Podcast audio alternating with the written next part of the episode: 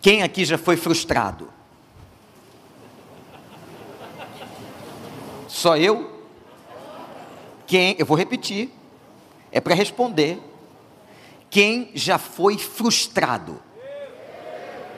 Também não precisa tanta frustração assim, gente. Vocês exageram.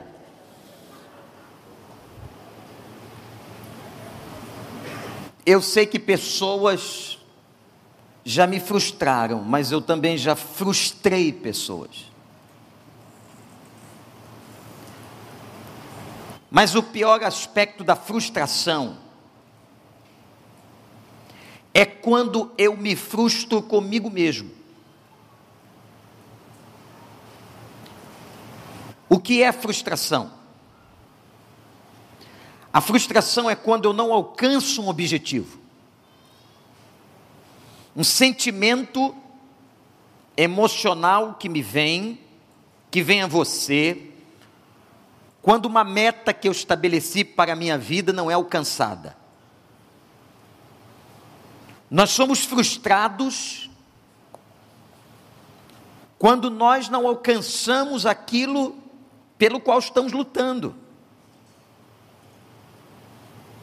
A frustração faz parte da vida. Mas há uma questão importante na frustração.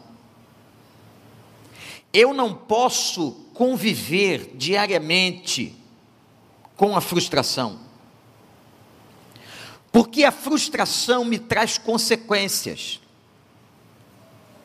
A frustração, por exemplo, está relacionada com o sentimento de medo. É como se uma pessoa frustrada paralisasse o seu potencial. A frustração está relacionada com o sentimento de raiva.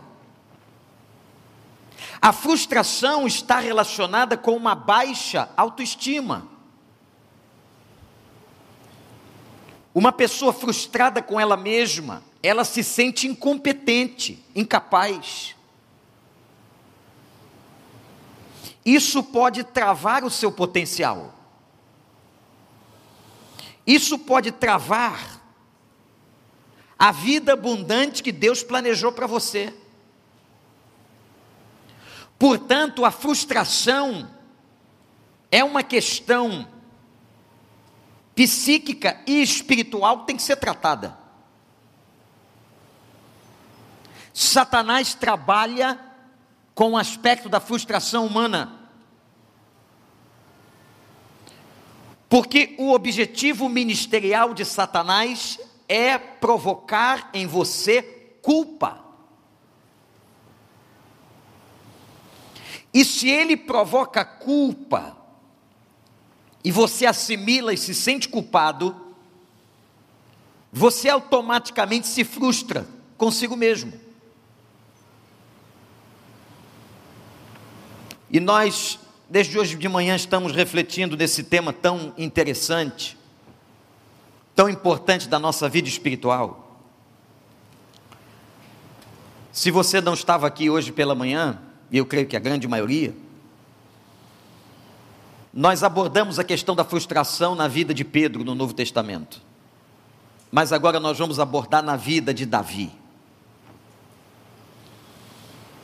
Eu vou lembrar aqui algumas histórias da vida deste homem e eu queria que você refletisse comigo. Como que Davi foi construindo suas expectativas? A expectativa de quem ele era, a expectativa de quem ele seria. E por que, que eu estou falando de expectativa? Porque a minha expectativa tem a ver com a minha frustração. Quanto maior é a minha expectativa, e aquilo não acontece, aquilo não se cumpre, maior será a minha frustração.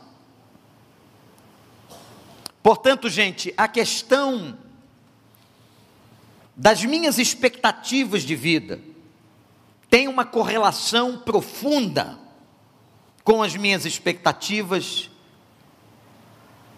e, consequentemente, com a frustração com aquilo que eu espero e com a frustração. Nós todos já tivemos isso. Às vezes você se frustra com alguém porque você criou uma expectativa errada. Não é culpa da pessoa, a culpa é da expectativa que você construiu. Mas eu não tenho dúvidas que a pior frustração é com a gente. Vamos pensar um pouco na vida de Davi. Lá em 1 Samuel, começa dizendo que esse homem, na verdade, esse menino, àquela altura, esse rapaz, chegou a enfrentar, porque era um pastor de campo, um pastor, de ovelhas, ele chegou a enfrentar leões e ursos. Um adolescente que teve que partir para cima de animais ferozes e fortes. E ele venceu. Quando ele chega diante do rei Saul, e os filisteus, especialmente Golias, está desafiando Israel, ele dá esse testemunho: o teu servo enfrentou um leão e um urso. Apesar desta aparência, apesar de ser aparentemente fraco, Davi não era um homem de porte de guerreiro, apesar de ser um grande comandante, um grande chefe de exército. E Saul teve dificuldades de acreditar nele como guerreiro. Então esse homem mata leões, esse homem mata ursos. Capítulo 16 do primeiro livro de Samuel, esse homem está diante de toda a família dele. Seu pai o manda chamar do campo. E está diante dele o profeta Samuel. E Deus havia dito a Samuel que o sucessor de Saul estava naquela casa, na casa de Jessé. Depois de ter sido apresentado a todos os filhos, do mais forte, mais bonito, até o mais novo, o Espírito Santo fala com o profeta e diz assim: não é nenhum deles. Pergunta a Jessé se tem um outro filho. E Jessé, como que se tivesse esquecido daquele menino ruivinho que estava no campo, diz: Eu tenho ainda um filho que está cuidando do rebanho. Samuel diz assim: Manda chamá-lo. Quando Davi adentra a presença do profeta, Deus, o Espírito Santo diz: É este.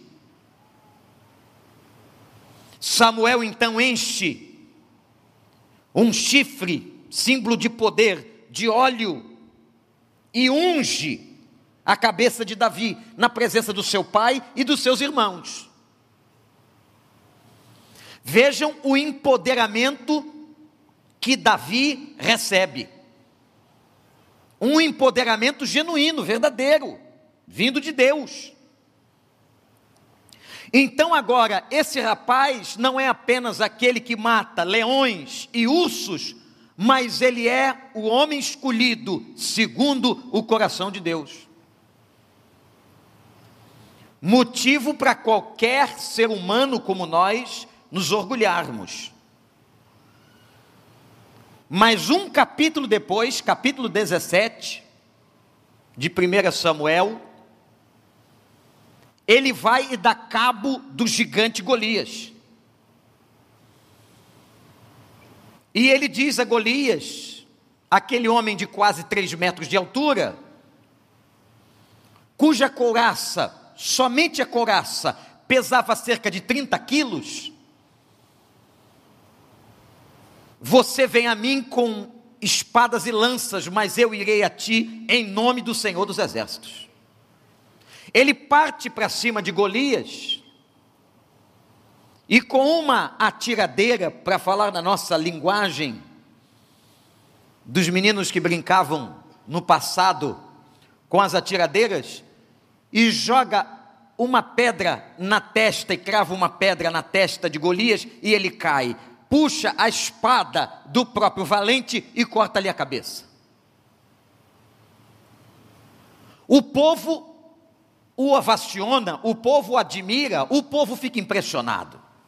Vejam as expectativas que Davi está construindo sobre ele. Observem como todas as circunstâncias estão construindo um homem uma visão. Ele mata urso, ele mata leão, ele recebe unção do profeta com promessa de realeza, ele mata Golias. E se você acha que parou por aí, não parou. Porque o rei a quem ele ia suceder se levanta contra ele por inveja ou ciúme. São duas coisas diferentes, mas parece que estavam juntas. E Saul, quando percebe que o sucessor já havia sido ungido por Deus, ele persegue veementemente Davi. E o mais interessante e maravilhosamente espiritual é que Davi se comporta com maturidade e vence Saul nas suas tentações emocionais. Já fizemos aqui algumas vezes, eu recomendo a leitura de Dini Edward, O Perfil dos Três Reis. Aonde é contado de forma belíssima como, como que Davi vence as provocações e as tentativas de saúde destruí-lo. Você olha para um homem desse, para um rapaz desse, e diz assim: Uau! Que homem especial, forte, matando ursos e leões, ungido de Deus, venceu Golias, teve sabedoria para tratar as provocações de Saul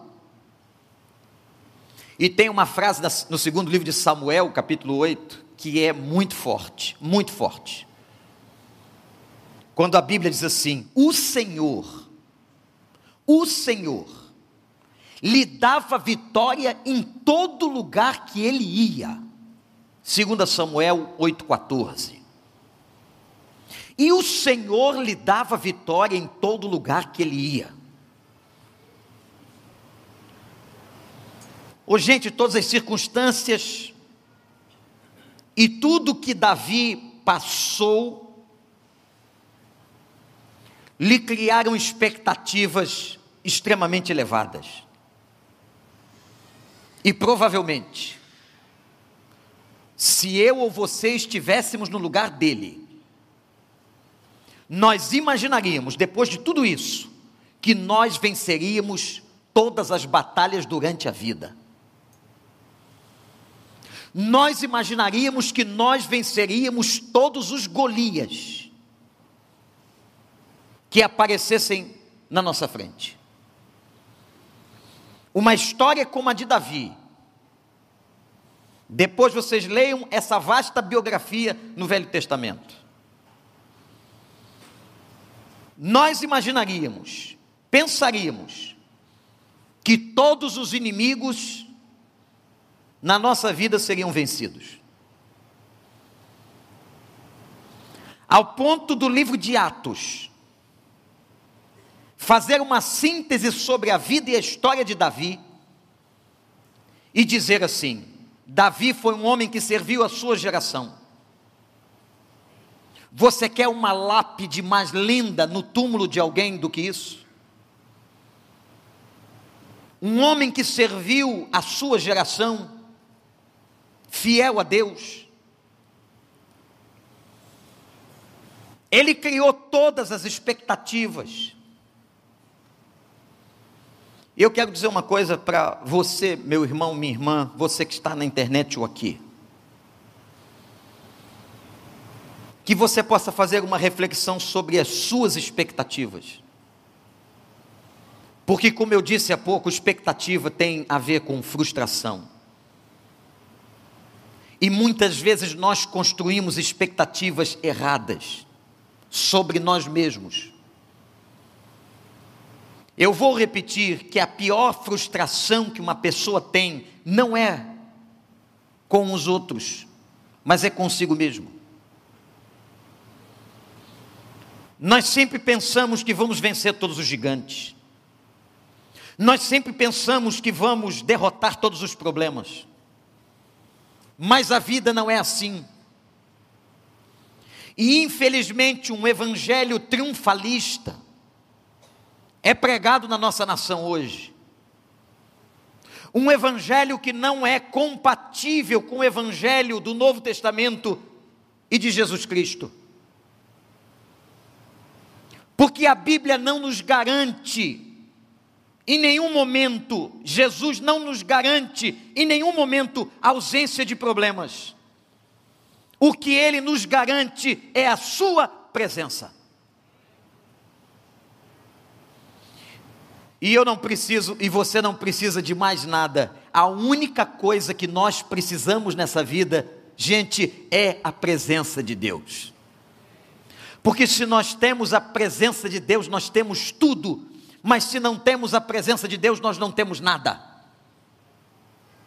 Eu não quero a bênção, eu quero o abençoador. E se eu tiver o abençoador, consequentemente, quando Ele quiser, e da maneira que Ele quiser, e da forma que Ele quiser, eu serei abençoado. O nosso compromisso, a nossa intimidade tem que ser com aquele que abençoa. Louvado seja o nome do Senhor. Eu quero a sua presença.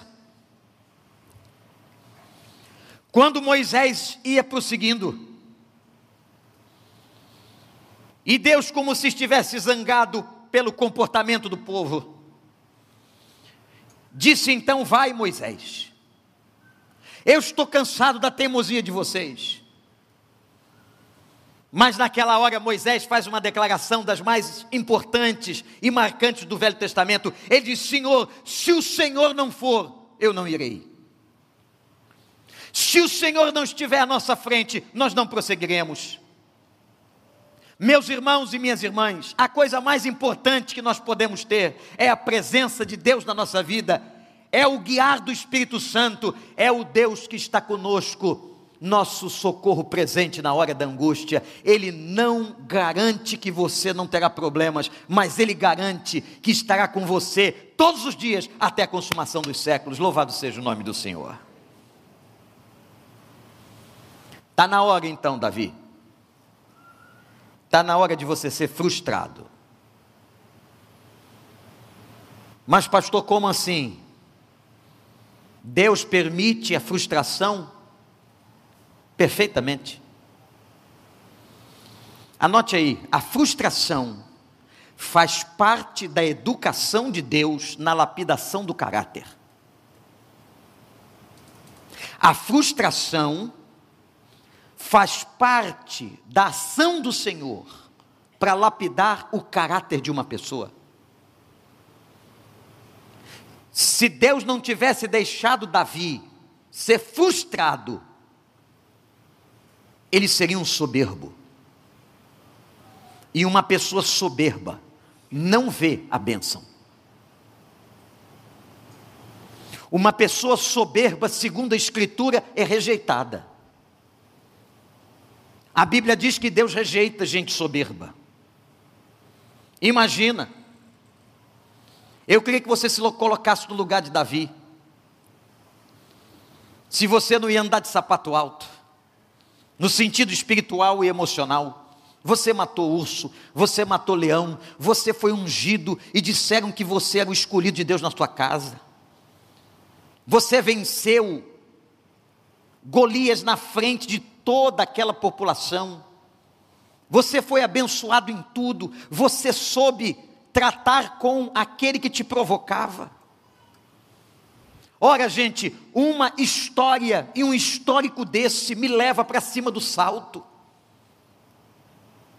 Mas chegou a hora de Deus então deixar a frustração chegar.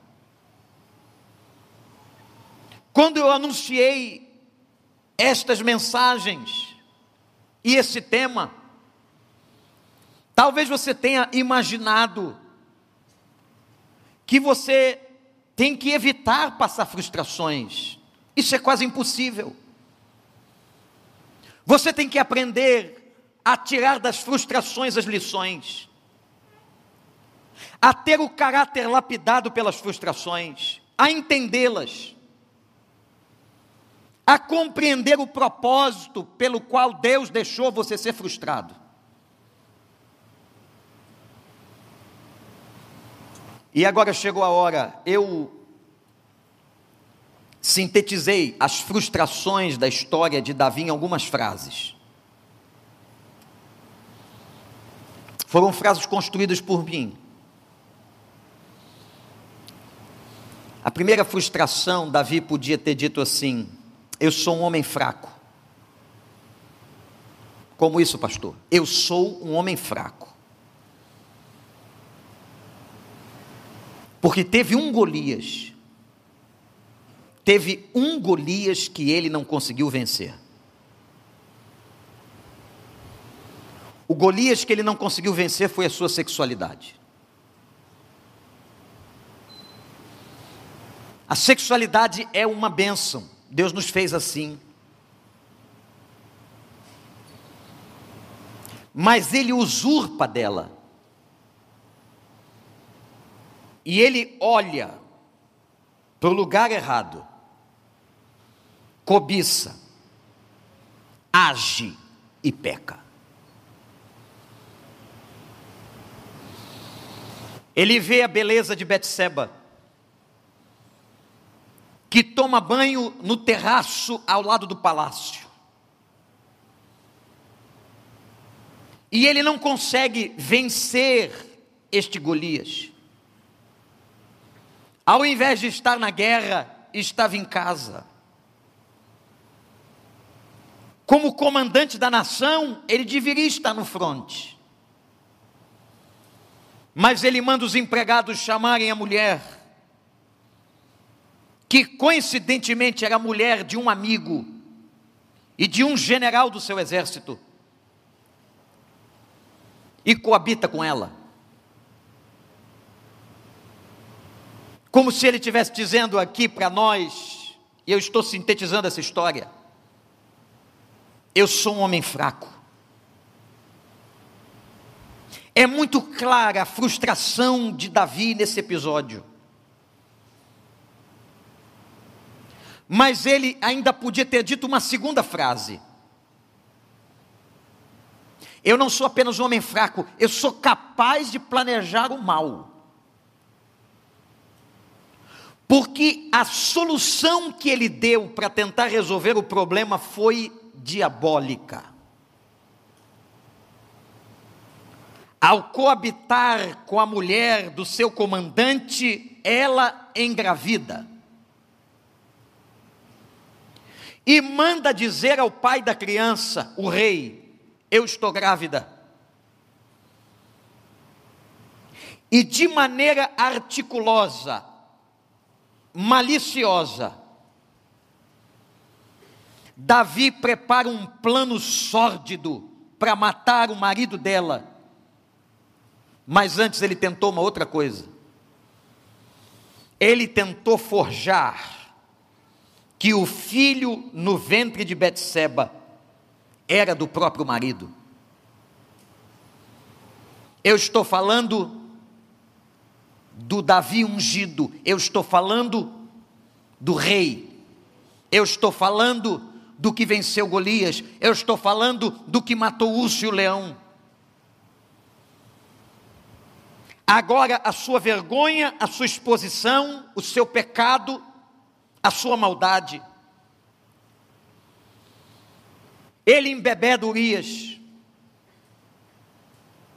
ao ponto de que, apesar de bêbado, Urias senta-se à porta da casa e diz: Eu não posso entrar e me deitar com minha mulher, sabendo que os meus soldados estão batalhando, e ele não entra. Porque se entrasse bêbado, coabitasse com Betseba, certamente pensaria que o filho que ela estava carregando seria dele. O plano não deu certo. E de uma maneira mais terrível, Davi escreve uma carta ao comandante-geral. Manda que o comandante-geral coloque Urias no fronte de batalha, na frente. Sela a carta com anel real e entrega a carta nas mãos de Urias. E Urias leva ao comandante-geral a sua própria sentença de morte. Quanta sordidez, quanto planejamento mau, a traição a um amigo. Mas há uma terceira frase que Davi poderia ter dito: a ruína, a ruína bateu a porta da minha casa. Depois de toda a maldade que ele fez com Urias, depois da gravidez de Betseba, depois de ver a sua fraqueza e o Golias que ele não venceu, o profeta Natan o chama e diz uma coisa muito importante, uma profecia muito triste. Porque a Bíblia diz assim: olhe para mim. O que Davi fez não agradou o coração de Deus. E quando Natan conta uma história, uma parábola para ele, para tentar ver se a mente dele era aberta. Diz a ele, Davi, esse homem, que usurpou a única ovelha do seu amigo é você. E a Bíblia diz uma frase sentencial. E declara assim: Davi, a espada não se apartará da tua casa. Como se fora jogada sobre a casa do rei uma maldição. E se vocês correrem todas as páginas da história, da biografia de Davi, vocês verão como foi dura essa profecia e o juízo sobre a casa dele. Eu estou falando do rei, eu estou falando do homem segundo o coração de Deus. Eu estou falando do ungido do Senhor. Eu estou falando do que venceu o urso e o leão. Eu estou falando daquele que diplomaticamente soube tratar Saul. O filho que Betseba carregava no seu ventre morre. E Davi vai chorar Aliás, antes da morte da criança, ele fica em jejum e clamor e jogou cinzas sobre a cabeça em gesto de humilhação, pedindo a Deus que a criança não morresse.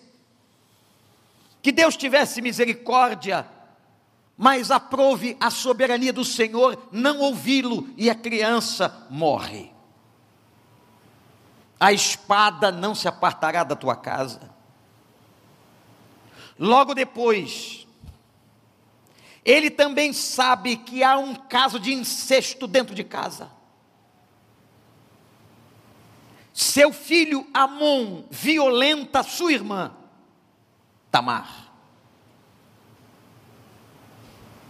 A coisa foi tão grave porque ele força a irmã à relação sexual que ela sai gritando pelas ruas. Eu sou uma pessoa, uma pessoa de vergonha e dor. Fui humilhada.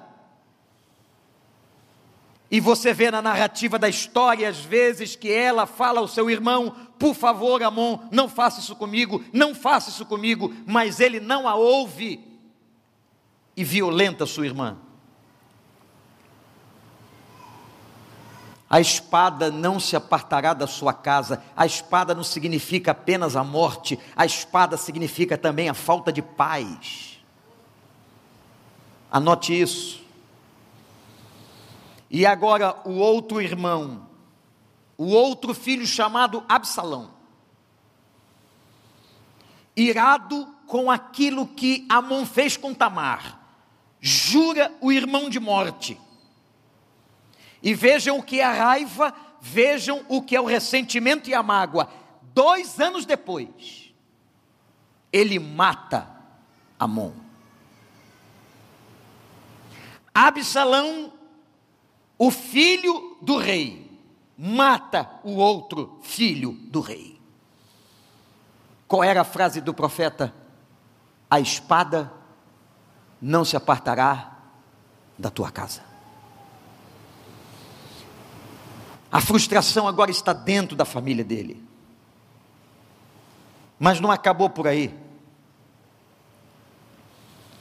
Porque há uma outra frase, uma quarta frase que Davi poderia ter dito. E a frase é a seguinte: a dor me veio pelo meu próprio sangue. A dor me veio pelo meu próprio sangue. Sabe o que significa? Quando Absalão mata Amon, ele foge. E ele cria um ranço de mágoa emocional com seu pai ele pensara que Davi deveria apoiá-lo. Ele se afasta. Algum tempo depois ele volta para o palácio. E quando ele volta para o palácio, ele começa inexplicavelmente a conspirar contra o pai ele começa a desejar o trono do pai. E, gente, quem nomeou Davi rei não foram os homens, foi o Senhor. Foi o Senhor que ungiu, e quando Deus unge alguém para algum lugar, não toque nessa pessoa. Não toque nas pessoas que Deus colocou onde Ele quer colocar. E Absalão começa a conspirar contra o pai. E diz a Bíblia que ele ia para a porta da cidade, pegando as mazelas sociais e dizendo o seguinte: Ah, se eu estivesse no governo, ah, se eu fosse o pastor desta igreja, ah, se eu estivesse dessa liderança, ah, se eu fosse, ah.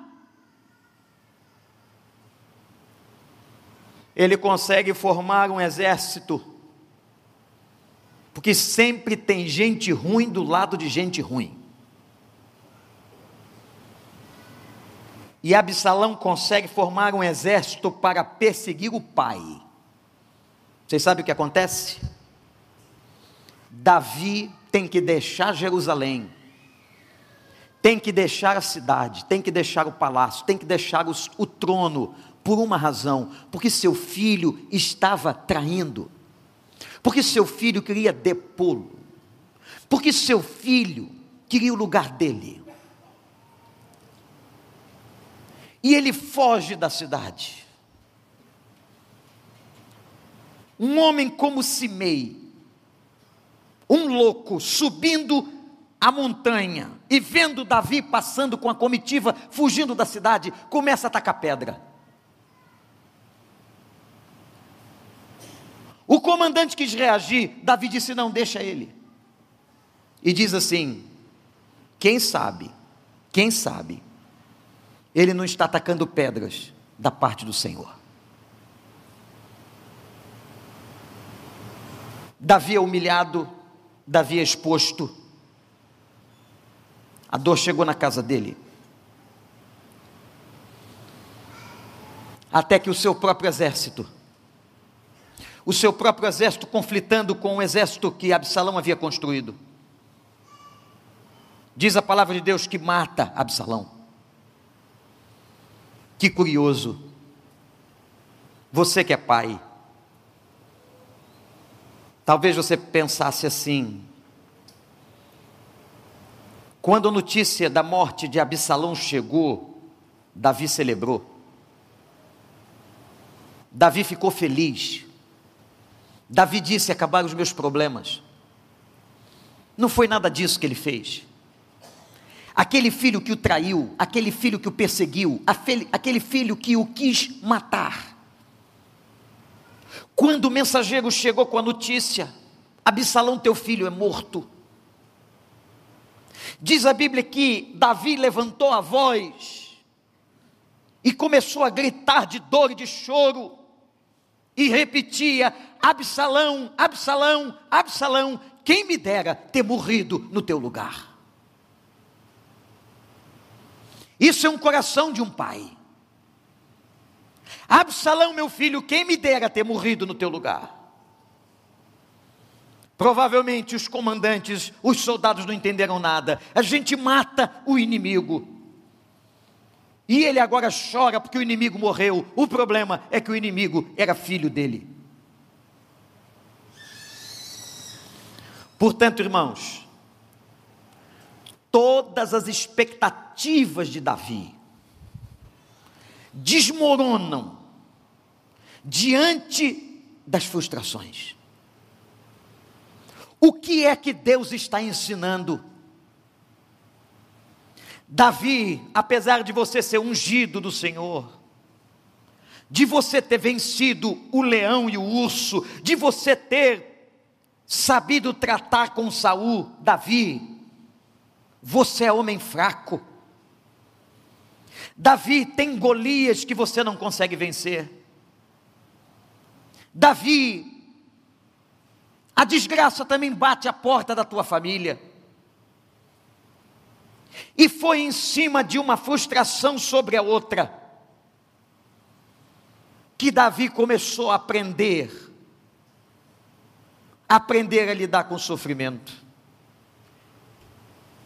E olhe para mim, foi nesse momento, nesse momento, de perseguição, de dor e de sofrimento, que Davi produziu os seus melhores salmos. Porque na dor nós aprendemos a ser melhores.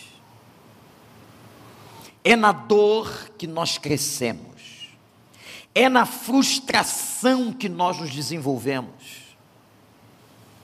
Por isso que Deus não evita que você se frustre mas através da frustração ele te ensina. Tem muita gente aqui hoje e muita gente em casa que criou expectativas sobre sua vida, que fez votos, que foi à frente em vários apelos na igreja, que esperava que a sua vida fosse sua bênção e vitória que só canta os cânticos vitoriosos que esmagam o inimigo. Mas as frustrações contínuas, constantes, vão mostrando para a gente o quanto a gente é fraco, o quanto nós não somos quem pensamos que somos. Olhe para mim, você não é quem pensa que é. Por isso que a gente se conhece em todo tempo. Que absurdo quando você pensa que conhece o outro. Se você não tem competência de conhecer você. Não importa se você vive com ele 10, 20, 30, 40 anos. Ele é capaz de te surpreender. Ela é capaz de te surpreender. Mas há uma coisa importante da história da frustração e das frustrações de Davi. Como é que ele resolveu? A frustração, e eu disse isso na reflexão sobre Pedro. A frustração não se evita, a frustração se vence. Como é que Davi venceu a frustração de ver seu trono ameaçado, da espada que não se apartou da casa dele, dele ter se deparado com a sua fraqueza? Como é que a gente vence a frustração? E não pensa que eu esqueci de ler a Bíblia, não, vou ler agora. Eu só estava fazendo uma introdução.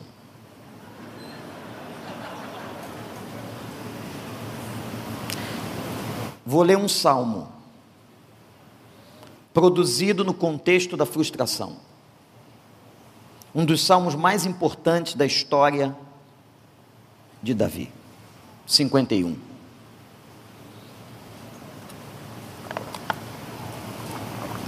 Eu quero que você, que já leu certamente esse salmo tantas vezes, prestasse atenção na leitura depois dessa introdução que eu fiz. Contando um pouquinho da biografia desse homem, das suas expectativas e das suas frustrações.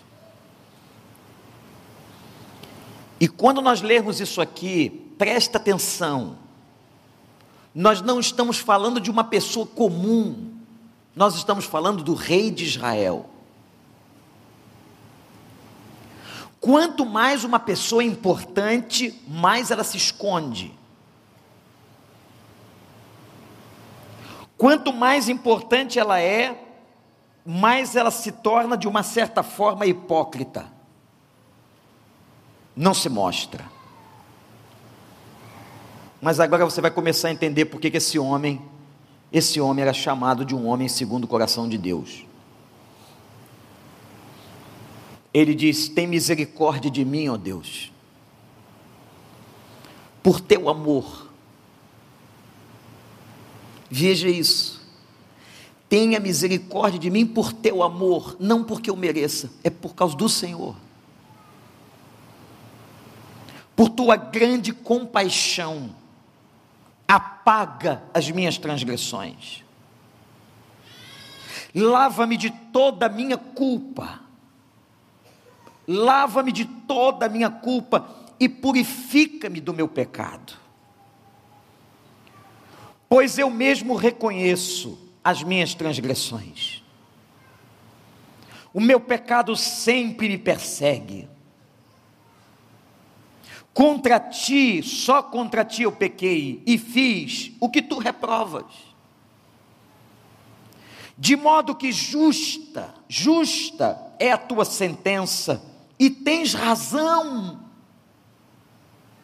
Você já disse isso sobre a sua vida? E tens razão em condenar-me eu mereço. Eu sei que sou pecador desde que nasci. Sim, desde que nasci, desde que me concebeu minha mãe. Sei que desejas a verdade no íntimo e no coração me ensinas a sabedoria. Como se estivesse suplicando, ele diz assim, versículo 7: Purifica-me com ensopo, purifica-me com ensopo e ficarei puro. Lava-me e mais branco do que a neve eu serei. Faz-me ouvir de novo júbilo e alegria. Ele não ouvia mais. E os ossos que esmagaste, faz exultar esconde o rosto dos meus pecados e apaga todas as minhas iniquidades. Cria em mim um coração puro, ó Deus, e renova dentro de mim um espírito estável, equilibrado. Não me expulses da tua presença, nem tires de mim o teu Santo Espírito. Quem sou eu para viver sem o teu Espírito?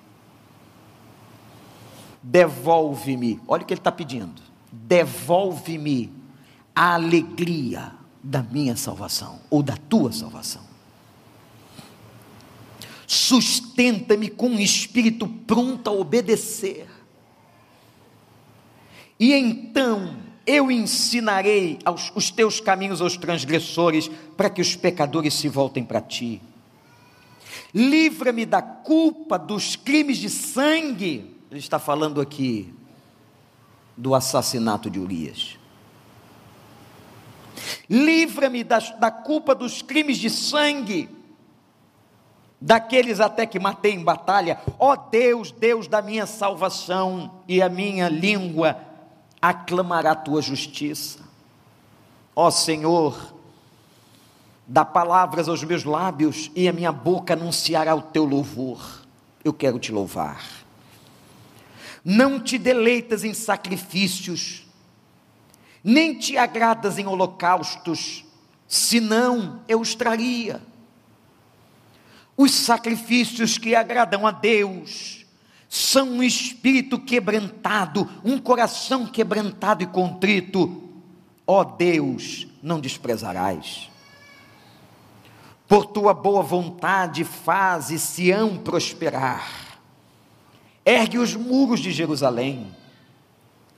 E então te agradarás dos sacrifícios sinceros, das ofertas queimadas e dos holocaustos, e novilhos serão oferecidos sacrifícios no teu altar. Quem está dizendo isso é um rei. Eu não tenho tempo de fazer uma exegese desse salmo maravilhoso. Mas eu quero chamar sua atenção para alguns pontos dessa oração. E preste você muito atenção, porque é assim que a gente vence a frustração. Você quer vencer frustração na sua vida? Olhe para esse texto. Você quer vencer as frustrações que marcaram a sua história? Olhe para esta oração. O primeiro ponto que eu quero destacar é a petição pela misericórdia de Deus. Davi olhou para os porões da alma dele Davi viu o quanto ele estava frustrado e pede. A bênção que ele pede é misericórdia. Gente, se nós tivéssemos consciência completa de quem nós somos, a gente só ficaria todo dia, toda hora, em toda oração pedindo misericórdia. Senhor, tem compaixão da minha miséria. Senhor, tem misericórdia. Eu reconheço a minha miséria. E detalhe, olhe para o pastor, nem a realeza, nem o dinheiro, nem o ouro resolveu o problema da frustração de Davi. Nem dinheiro, nem poder, nem as roupas mais caras de Jerusalém, nem os mantos mais lindos, o que começa a resolver o problema da nossa frustração é a misericórdia de Deus. Quando Ele começa a olhar para você e começa a aplicar na tua vida misericórdia, sabe o que a Bíblia diz? Olha para cá. As misericórdias de Deus são a causa de não sermos consumidos. E sabe o que a Bíblia diz mais? As misericórdias do Senhor se renovam todos os dias de manhã, eu e você. Nós só estamos aqui agora, em pé, cultuando, adorando, porque hoje de manhã, a primeira coisa que Deus deu a você, antes de você respirar, espiritualmente, emocionalmente, foi aplicar uma dose da misericórdia dEle sobre a tua vida. Louvado seja o nome do Senhor. Nós somos alvos da misericórdia. Tem misericórdia de mim, Senhor. Segunda coisa nessa oração, como caminho para vencer a frustração foi que ele confessou pecados, confessou sua culpa, seus crimes. Culpa é uma coisa que lateja na cabeça. Culpa pelo que aconteceu com Betseba, culpa pelo que aconteceu com Urias. Sabe o que ele está fazendo aqui? Uma coisa muito importante Porque nós somos especialistas em acharmos a culpa dos nossos fracassos. A culpa pelos nossos fracassos é sempre de alguém. Doutora Lúcia. Sempre alguém é culpado. Enquanto Deus espera que eu e você façamos o seguinte: Senhor, a culpa é minha. Eu construí expectativas erradas, eu cometi erros. Não há como Deus não se derreter, numa linguagem bem humana, a uma pessoa que se quebranta. Terceira coisa dessa oração do Salmo 51, quando ele pede purificação por isopo. Leu aí? O isopo era uma substância usada para purificar a casa de um leproso. Ou se uma pessoa tivesse contato com um cadáver, ela tinha que ser purificada com isopo. O isopo do texto e na prática do Velho Testamento era a única coisa que purificava completamente. Nós precisamos pedir a Deus para que essa frustração seja resolvida na sua vida, na minha vida que o Senhor nos purifique, e a gente não precisa de sopo, nós precisamos do sangue do Calvário. O sangue que já foi derramado, o sangue que é para isso, o sangue que faz expiação, para resolver o problema da frustração na sua vida, pede misericórdia. Assume o seu erro. E pede a purificação pelo sangue do Cordeiro. É uma quarta coisa que está aqui, que me chama a atenção, é quando ele clama pela restauração da alegria. Gente, pessoas frustradas não podem ter alegria. Pessoas frustradas com elas mesmas são pessoas que ficam lamuriando chorando, entristecidas, deprimidas. Pessoas frustradas não celebram. São como aquelas pessoas que estavam na Babilônia. E o salmo declara: Fora de Sião nos pediram canções mas nós não tínhamos o que cantar. Porque os nossos corações e o coração daquele povo estava frustrado. Que corte a nossa língua. Se levantarmos uma canção, se não for em Jerusalém. Uma pessoa frustrada é uma pessoa que não louva. Uma pessoa frustrada chega na igreja e seus lábios são pesados. Ela não consegue cantar, ela não consegue ter alegria, ela não consegue ter expressão. Porque o que domina o coração dela é frustração. É tanta decepção consigo mesmo que lá no íntimo, na sua autoestima, atingida pelo diabo, ela diz: Eu não sou digna de cantar louvores ao Senhor. Eu me lembro há muitos anos atrás, num retiro da igreja muito pequeno, porque a igreja era muito pequena. E eu recebi a notícia de que estava querendo ir no retiro uma pessoa, um rapaz, que havia cometido muitas dessas coisas que Davi fez. Ele praticou maldades, adultérios e etc. Se frustrou com ele mesmo. E nós estávamos para começar o primeiro culto do retiro. Quando aquele rapaz me chama pela primeira vez, eu deixei muito à vontade.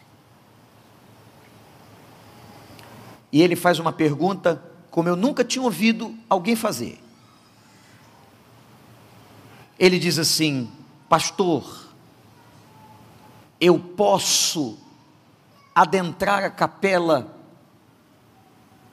e eu tenho condições de dignidade de cantar. Ele não conseguia cantar. Como diz o salmo, a sua língua se apegou ao céu da boca. A frustração tomou o coração por causa do pecado. E eu disse a ele, meu irmão, eu sou tão fraco como você e vou entrar e vou cantar.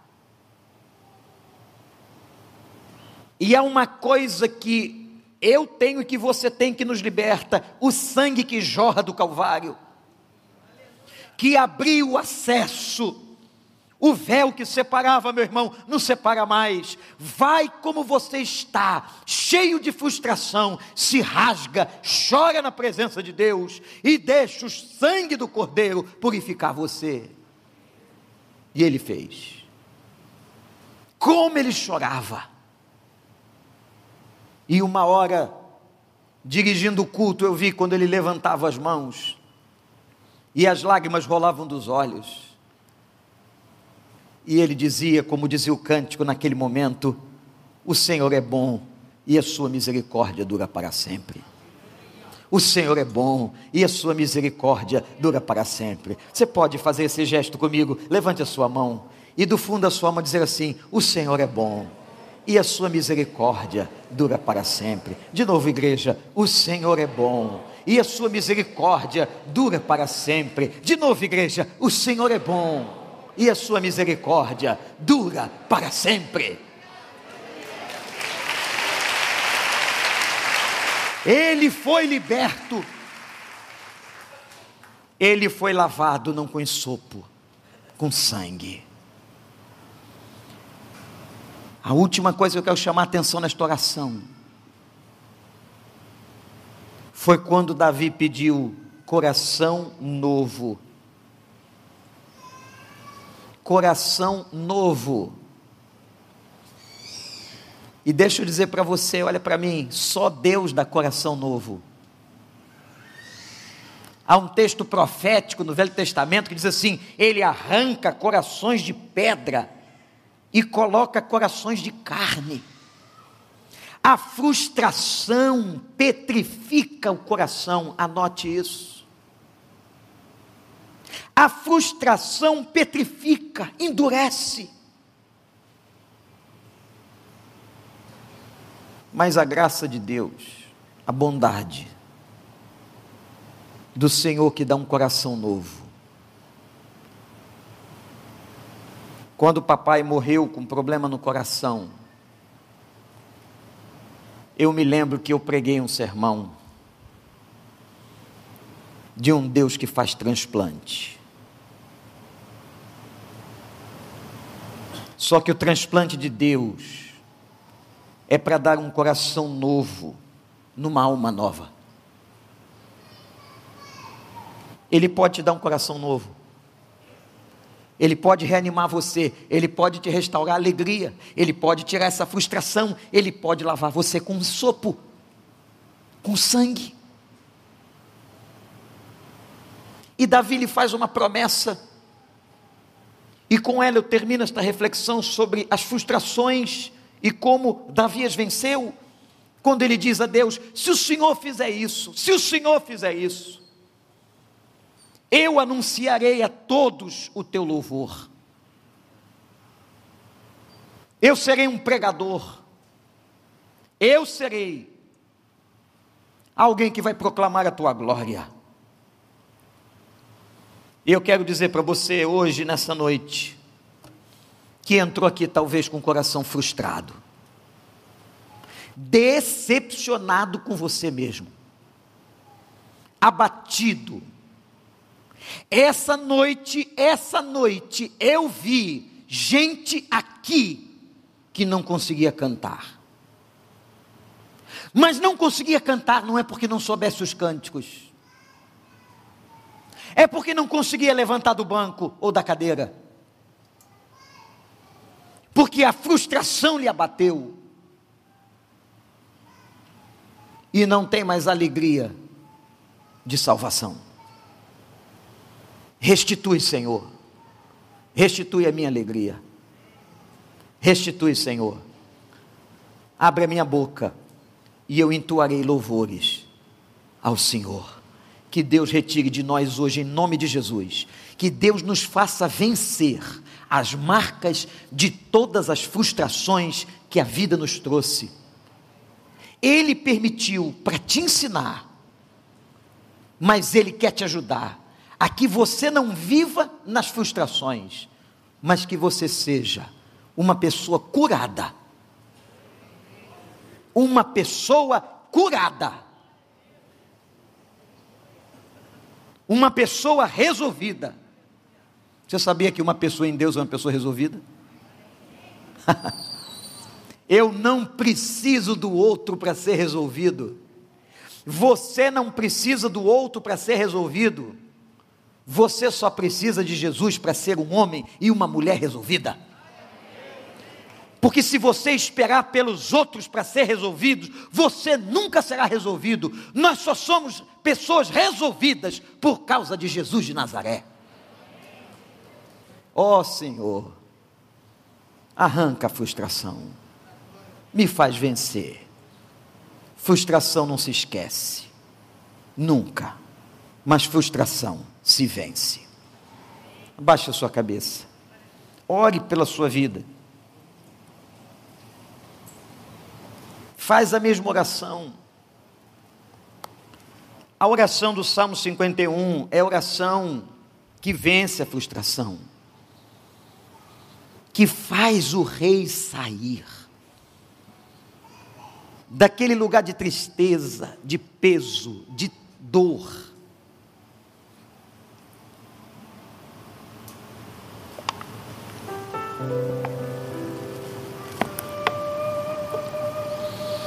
Nós vamos fazer um movimento aqui muito importante. Eu não sei qual a frustração que você trouxe hoje para dentro desta casa de oração. Ou você que está na internet, eu não sei a frustração que você tem carregado. Mas eu quero dizer a você que o Espírito Santo de Deus, está absolutamente pronto para ajudar você a vencer essa frustração. Esse sangue do isopo, essa alegria restaurada.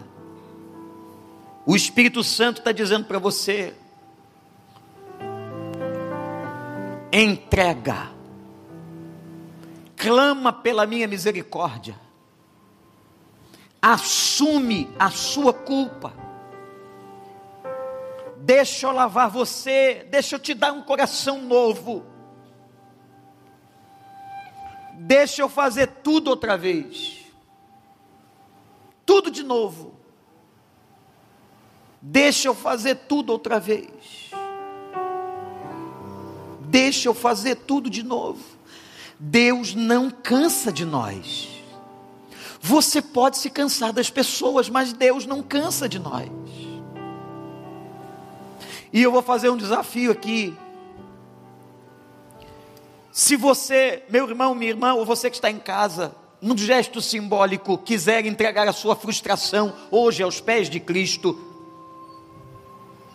que você saia do seu lugar e venha aqui à frente, nós vamos levantar um clamor, para que o Senhor te faça vencer a frustração que talvez você esteja, esteja carregando há muitos e muitos anos na sua vida, ou talvez foi essa semana, com aquela pessoa que você amava, que você ama, que você tanto investiu e você se frustrou. Entrega ao Senhor que Ele vai fazer tudo outra vez.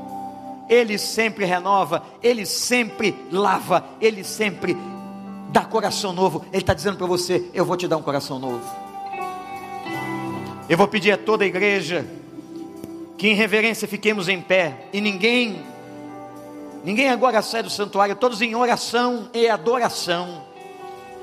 E enquanto nós cantamos, eu quero convidar você agora, nesse momento, se o Espírito Santo tocar em você e você quiser entregar essa frustração, ninguém precisa saber, isso é um momento de intimidade sua com Deus. Sai do seu lugar, aqui, aqui, aqui à esquerda, aqui no centro, e vem. É você e Deus, não tem nada a ver comigo, é você e Deus. Eu só sou o proclamador da palavra, você vai responder a palavra. Pode sair do seu lugar e vem, isso. Graças a Deus, pode vir sem constrangimento. Não há constrangimento na casa de oração. Pode chegar para cá, bem para o centro, pode vir.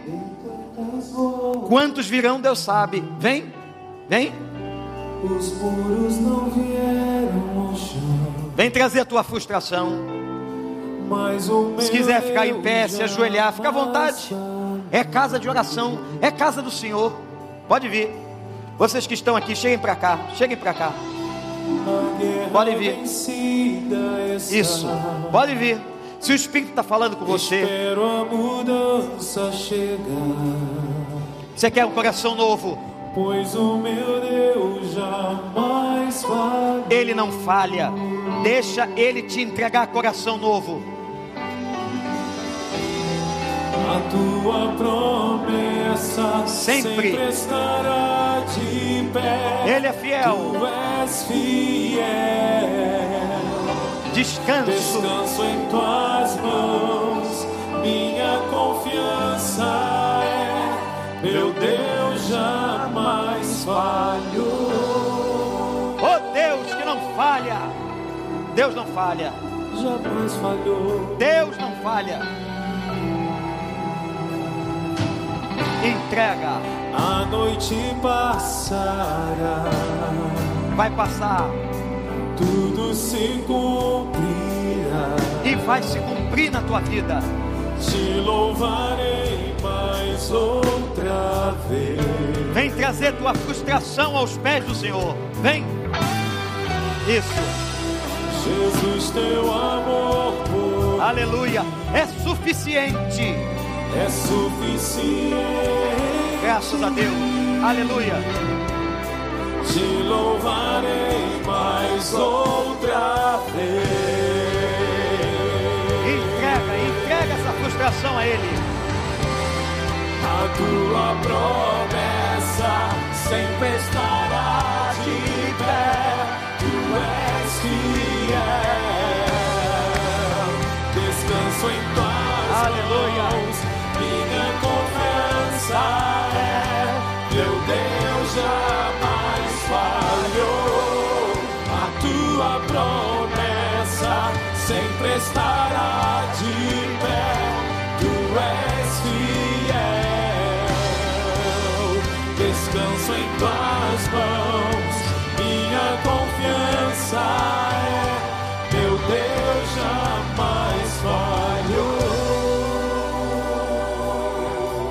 Sabe, meu irmão, a pior frustração é com a gente mesmo.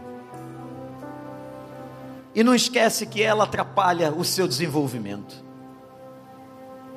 É aí que o inimigo vai trabalhar no seu coração, dizendo a você que você não é nada.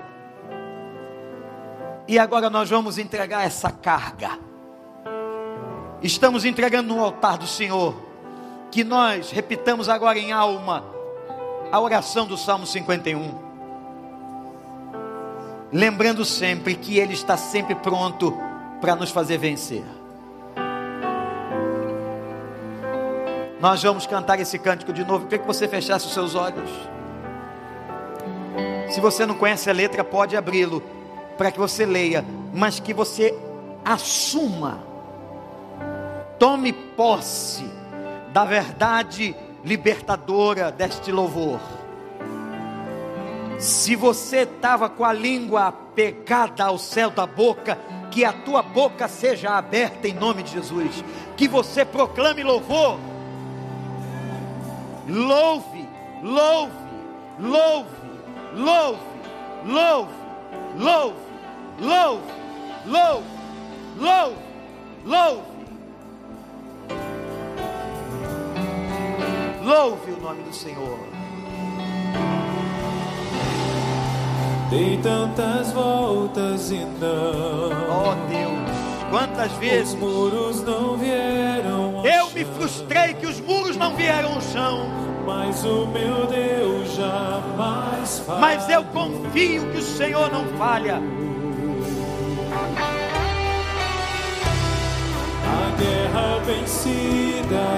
Eu vou esperar a mudança chegar. Espero a mudança chegar.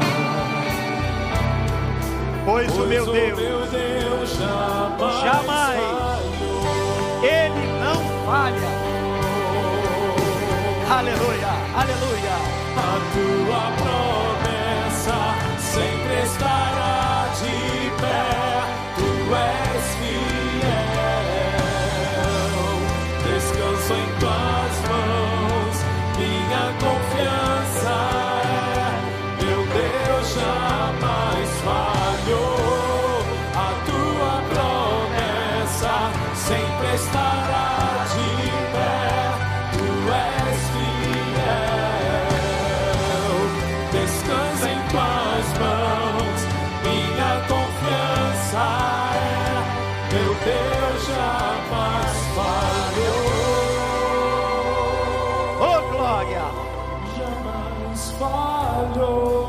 A noite passará.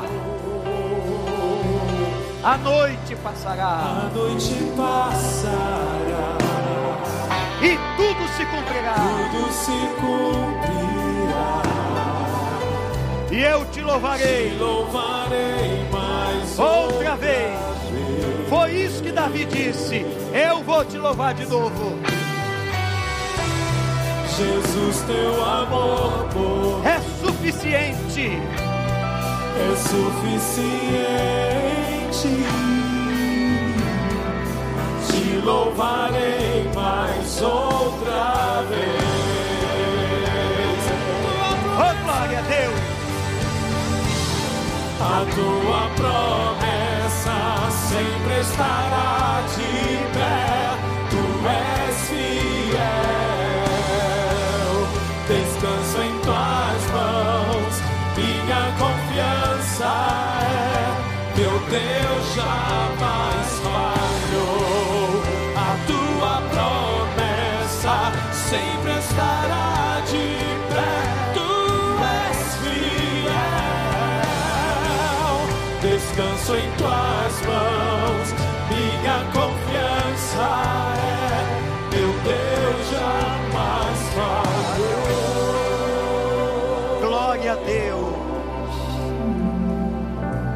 Glória a Deus. Eu já vi o Senhor mover montanhas. Você já viu? Ele vai mover de novo.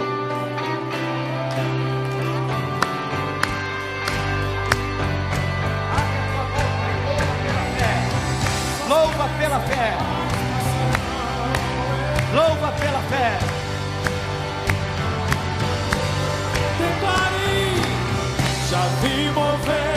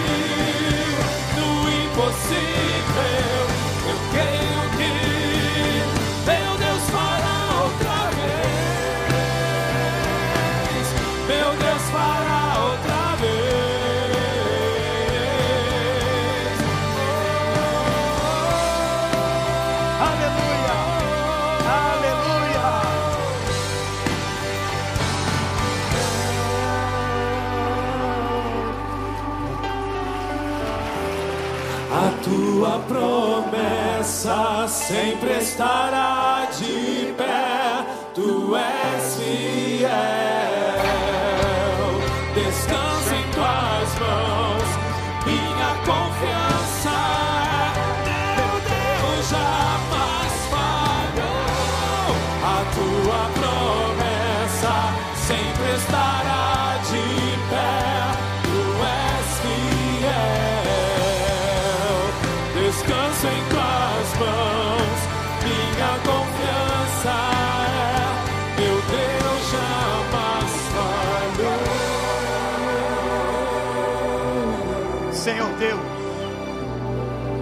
meu Pai,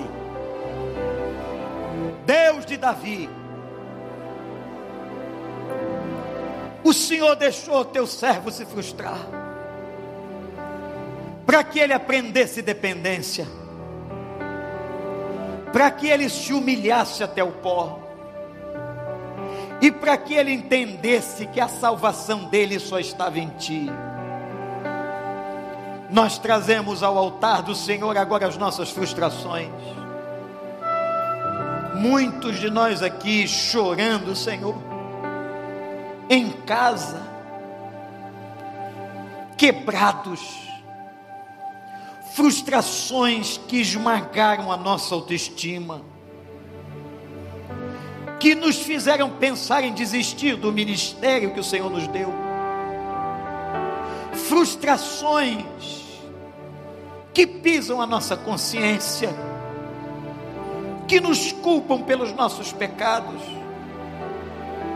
Ó oh, Pai, o Senhor não as evita, mas o Senhor nos ajuda a vencê-las.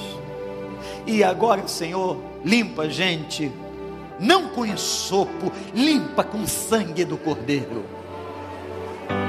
Que haja uma chuva do teu sangue sobre nós um lavar completo daqueles que estão quebrantados na tua presença, porque não há coração quebrantado que o Senhor rejeite. Ao Senhor seja toda a honra e toda a glória pelos séculos dos séculos. A única coisa que a gente pede agora é misericórdia, misericórdia, misericórdia. Ajuda a abrir a nossa boca que a nossa língua não fique pesada, apegada ao céu da boca, mas que nós possamos louvar o teu nome. E nós hoje louvamos pela fé, na certeza que o Senhor nos faz vencer as frustrações, que nós vamos sair daqui mais fortes, não pela nossa força, mas pela força do Senhor porque nós vimos montanhas serem movidas na nossa vida no passado e nós veremos outra vez. Continua fazendo a tua obra, liberta, Senhor, liberta a cada pessoa quebrantada das frustrações e que ela tenha encontrado o sentido de cada uma delas para o seu crescimento mas que não vivam acorrentados, destruídos, deprimidos nas frustrações. Nos faz vencer como fizeste a Davi, que triunfou, que glorificou, ao ponto do Novo Testamento declarar que Davi foi um homem do Senhor que serviu a sua geração. Sejamos assim, Senhor, ajuda-nos ouve o nosso clamor por misericórdia, por misericórdia. Nós já vimos montanhas serem removidas e nós as veremos novamente em nome de Jesus. Amém. Amém. Amém. Amém. Volte adorando. Eu vi, eu vi e eu verei.